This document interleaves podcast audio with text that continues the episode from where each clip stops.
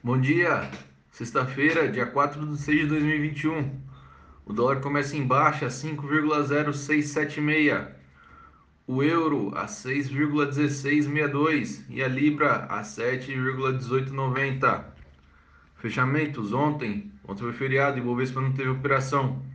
S&P 500 fechou a menos 0,36% com um total de 4.192 pontos. A Selic continua 3,5% ao ano e o CDI a 3,40% ao ano. Principais notícias: os futuros de ouro caíram durante a sessão dos Estados Unidos. Preço de imóveis residenciais sobe pelo terceiro mês seguido em maio, mas abaixo da inflação. O desemprego deve atingir 220 milhões de pessoas no mundo este ano, diz a Organização Internacional do Trabalho. Esse é o podcast da AR Consultoria.